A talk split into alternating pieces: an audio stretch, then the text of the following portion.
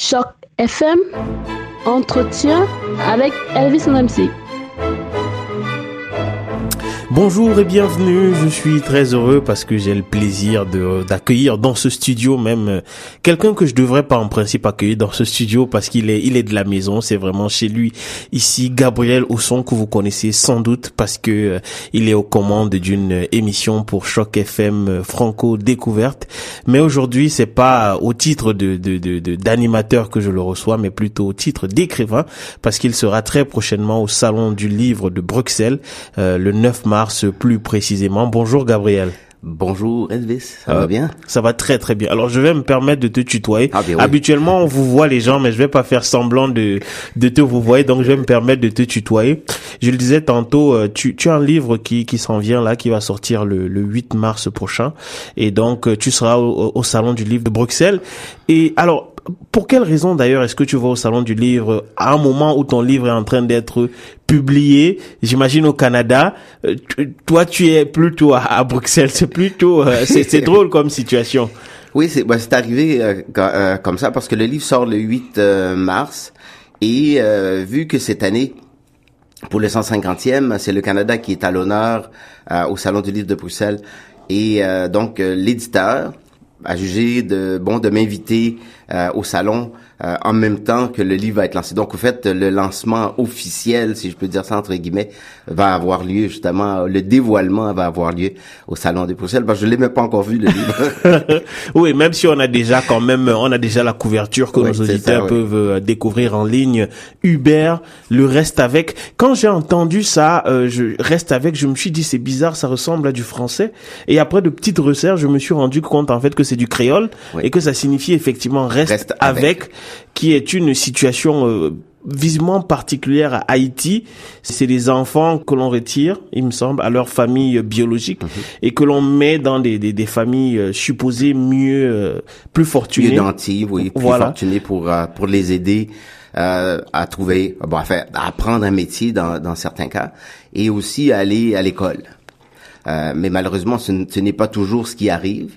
Donc ces jeunes-là se trouvent dans des situations euh, d'esclaves, d'enfants esclaves euh, finalement, et qui travaillent euh, du matin jusqu'au soir sans répit, qui sont souvent maltraités verbalement, physiquement, sexuellement, et qui sont quelque part attachés au maître presque euh, dans cette relation justement euh, de maître euh, esclave. Mais alors pour que les gens comprennent bien, parce que tu es tu es un écrivain donc tu fais de la fiction, mhm. mais là tu tu parles, tu as fait de la fiction avec un phénomène réel, c'est-à-dire que ces enfants existent dans la réalité. Et, et, d'où est venue d'ailleurs l'idée? Parce que pour rappel, ça fait un bout de temps quand même que tu vis au Canada, même si tu es originaire d'Haïti. Comment est-ce que t'es venu l'idée de parler de, de, de ce phénomène-là? En fait, euh, l'idée est née euh, d'un fait divers. Je suis en train de, regarder euh, un documentaire à Radio-Canada et le documentaire parle justement du sort de ces enfants restés avec d'Haïti. Ça, a évidemment fait un, retour quelque part dans ma mémoire. Je dis tiens, c'est bizarre parce que je connais des enfants restés avec quand j'étais quand j'étais jeune. Et euh, je dis tiens, il y a une histoire à, à raconter. J'ai commencé à faire un peu de recherche euh, sur euh, les euh, les avec et on est un peu avant le tremblement de terre en Haïti. Et en 2008-9, on disait qu'il y avait entre 300 350 000 de ces enfants-là un peu partout dans le pays et c'est euh, presque euh, un sur dix euh, des enfants du pays là, de, de, entre, entre l'âge de 8 et 15 ans ou 16 ans même plus qui sont dans cette situation de rester avec.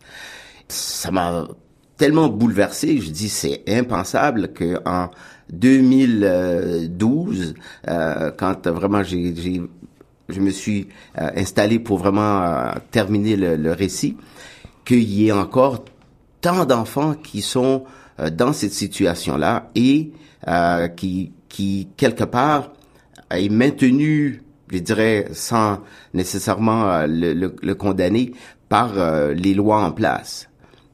C'est-à-dire que à l'heure où on parle, hein, en 2017, c'est une loi qui existe toujours, et donc c'est un phénomène qui se perpétue en fait. Absolument. Puis depuis le, le, tremblement de terre, on dit que ça s'est accentué parce qu'il y avait beaucoup de parents qui sont morts lors du séisme, euh, que le, ce nombre avoisinerait aujourd'hui entre les 400 et les 500 000 euh, jeunes.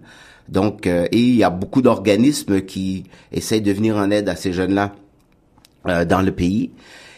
Et justement, j'ai contacté quelques-uns de ces organismes-là et je vais travailler avec eux pour la promotion du livre parce que ce que je voudrais, c'est que les redevances que je recevrais de la vente du livre iraient directement pour aider ces enfants-là à rester avec.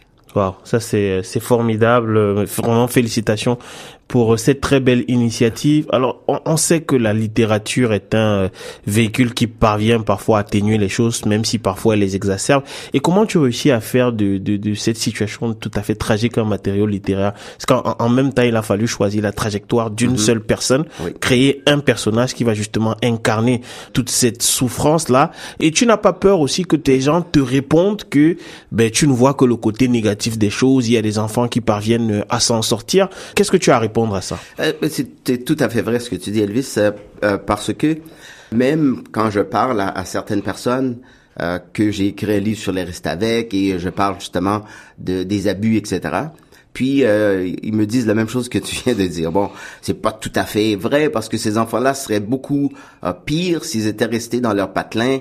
Oui, c'est pas tous les gens qui les maltraitent autant, mais un fait reste que ces enfants-là sont euh, des enfants qui travaillent du matin jusqu'au soir et qui ne sont pas payés, qui ne sont pas reconnus et qui sont souvent considérés comme des sous-hommes euh, parce qu'ils font jamais partie de la famille.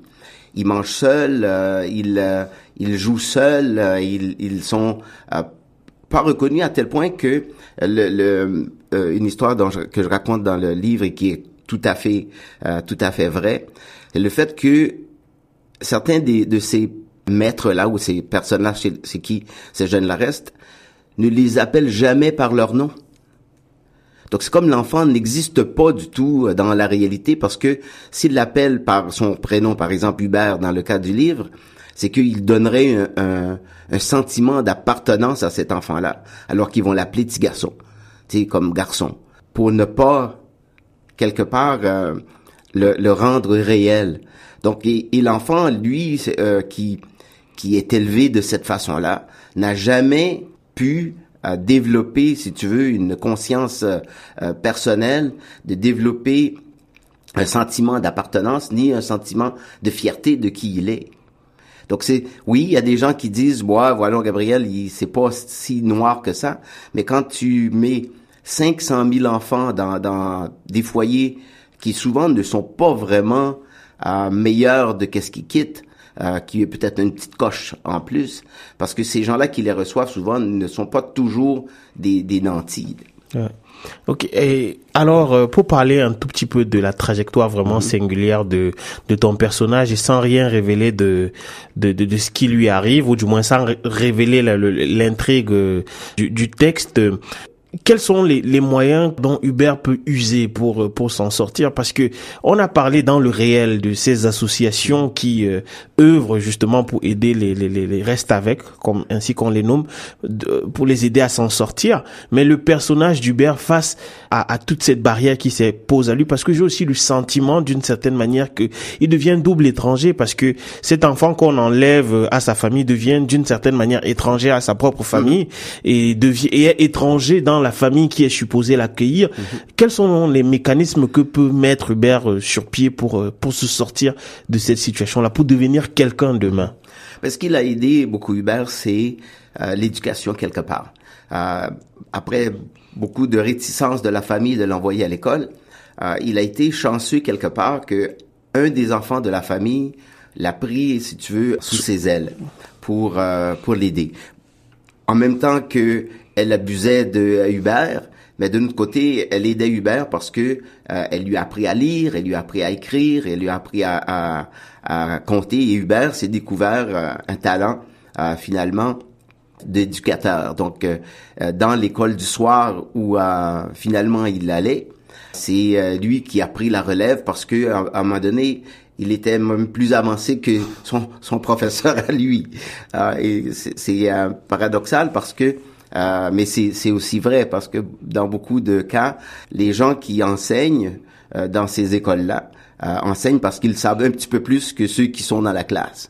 Et souvent, les élèves de la classe finissent par dépasser le maître. Donc, lui va utiliser beaucoup cet aspect d'éducation pour s'en sortir. Mais après maintes péripéties, parce que à un moment donné, ben, il, il va s'enfuir de sa de la maison où il où il habitait et il va se trouver dans une euh, dans la rue et euh, il va se faire euh, absorber dans dans une bande de voyous dans un gang et où ils vont qui font des petits larcins puis qui qui mendient et qui volent et tout ça et tout ça. Donc il va passer par cette cette voie là avant d'arriver à ce que je pourrais cataloguer ou décrire comme une espèce de rédemption si tu veux à la fin ou une sortie quelque part tragique euh, trajectoire que celle d'Hubert, mais euh, quand même euh, au bout du tunnel, il y a le, la possibilité d'une expérience. Je le rappelle, ce texte est publié aux éditions David et sera disponible à partir du 8 mars et en exclusivité d'ailleurs au salon du livre de de Bruxelles. Et pour pour bien comprendre maintenant, pour revenir un tout petit peu au salon du livre de Bruxelles parce que c'est le l'autre sujet pour lequel je voulais vraiment que tu sois là. Tu le disais tantôt, le Canada est à l'honneur cette année au salon du livre de Bruxelles. Et c'est très étrange parce que les trois euh, écrivains qui parlent, c'est-à-dire dans ta cohorte, là il y a trois écrivains, il y a toi, il y a Didier Leclerc et puis il y a euh, Blaise Ndala. voilà. Comment ça se fait que ce soit C'est vrai que le Canada c'est un pays euh, très multiculturel avec dans lequel quasiment tout le monde a une double identité, mais comment ça se fait que ce soit essentiellement des écrivains euh, qui viennent d'ailleurs, qui qui ont été appelés au salon, ce qui est ce dont il faut se féliciter par ailleurs. Mais je, je je m'interroge un peu. Ok, mais on n'est pas on n'est pas les seuls. Hein. On est on fait partie d'une d'une euh, contingente de euh, je dirais près d'une vingtaine d'auteurs. Ok. Euh, venant en grande partie du Québec. Il y a aussi des gens que je crois que j'ai vu quelqu'un qui venait de l'ouest du Canada, mais ben, en fait, le bassin francophone est évidemment au Québec, un petit peu en Ontario, donc on est les trois qui représentons l'Ontario. Et euh, donc on n'est pas on n'est pas les seuls. Euh, ça, ça, ça, ça, ça, tombe bien que dans les trois qui partons d'ici, c'est vrai, ce sont trois personnes qui sont issues euh, euh de l'immigration. Donc Didier qui est originaire du Rwanda, mm Blaise du Congo et moi d'Haïti. Donc c'est vrai que ça fait ouais, mais c'est c'est un c'est un heureux hasard. Ouais. Je crois que Didier doit y être avec pour l'amour de Dimitri peut-être son, son dernier texte. Blaise, tu m'en parlais un tout petit peu. Sans capote ni kalachnikov. Voilà, malheureusement sur les tragédies des conflits à succession, à répétition qui se produisent euh, en République démocratique du Congo. Et puis toi donc euh, avec euh, ce, ce, très beau texte-là, Hubert le reste avec. D'ailleurs, comment est-ce que tu le prononces? Comment est-ce qu'on le dit dans le créole? Est-ce que c'est reste avec ou reste bien avec Ok, très bien. Je pensais qu'il y avait une peut-être une prononciation particulière. Et alors, dis-moi, c'est quoi ton actualité en ce moment? Je sais que tu m'as dit tout à l'heure que tu travailles sur un autre texte. C'est quand même, c'est un phénomène particulier. Les, les écrivains, c'est c'est des gens euh, étonnants. Tu as un livre qui n'est pas encore publié, qui va l'être euh, dans un peu moins de deux semaines là, mhm. ou un peu plus de deux semaines, et tu es déjà en train de travailler sur un autre livre. Oui, je dirais que je suis presque à mi-chemin euh, dans l'écriture, dans, dans l'écriture du texte. Et ben, c'est parce que on, dirait que c'est comme un enfant là. Tu le mets au monde, mais là t'as as un autre qui est qui est en cours, en gestation. Et euh, moi j'écris tellement tout le temps, donc j'ai toujours quelque chose quelque part euh, qui est en chantier. Puis là, le, le, temps aussi que ça prend, c'est que euh, Hubert, euh, je l'ai fini d'écrire en 2014 déjà. donc, le temps tu le soumets chez l'éditeur, qui est accepté, et ça prend quand même une bonne année de travail. Donc, je travaille sur Hubert depuis le mois de juin, je dirais, dernier. Donc euh, correction, révision, recorrection, re-révision euh, jusqu'au produit final euh, qui a qui a eu lieu au mois de décembre.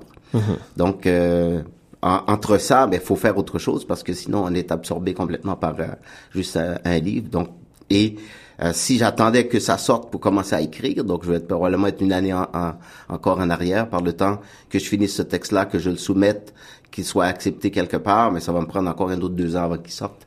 Ok. Alors, euh, on tire euh, bientôt vers la fin de cette de cette émission, mais je voudrais te poser une question vraiment euh, un peu plus large. Comment tu, tu juges le, la littérature à Toronto, francophone à Toronto? Tu trouves qu'elle elle réussit vraiment à trouver son public? C'est vrai qu'il y a beaucoup de, on a un gros bassin de francophones ici, mais tu as le sentiment qu'ils lisent vraiment et en français surtout? Bien, peut-être que je suis chanceux là, là dedans. Euh, je suis pas mal baigné dans dans ce euh, dans ce milieu et euh, depuis ma foi, je suis ici depuis 86 et j'arrive 86 Oui. Je suis né en 87. Ah ben tu vois, tu vois, comment je suis vieux là. non, pas. et donc j'arrive à transiger, si tu veux, à l'intérieur de cette euh, francophonie-là. Euh, d'abord parce que j'ai euh, fait beaucoup de poésie, je, je participe à, à plusieurs soirées littéraires comme ça. Et mon dernier livre qui, qui, est sorti, le récit sur Compostelle, a fonctionné très bien. Donc les gens ont cet engouement là quand même pour la littérature francophone. Malheureusement, on n'a pas d'endroit, à part depuis l'année dernière qu'on a la librairie euh, Mosaïque, parce que les dernières, la dernière librairie Champlain a fermé ici à Toronto depuis quelques années, et il n'y avait pas beaucoup d'endroits où on pouvait acheter des livres, euh, des livres francophones euh, ou des livres en français, devrais-je dire. donc, je vois, j'ai pas de, de, de problème avec ça. Je crois que la littérature ici est bien vivante, mais il faut c'est un travail de tous les jours de dire bien oui, faut continuer à, à, parler français, faut continuer à promouvoir la littérature euh, euh, d'expression française euh, ici en Ontario.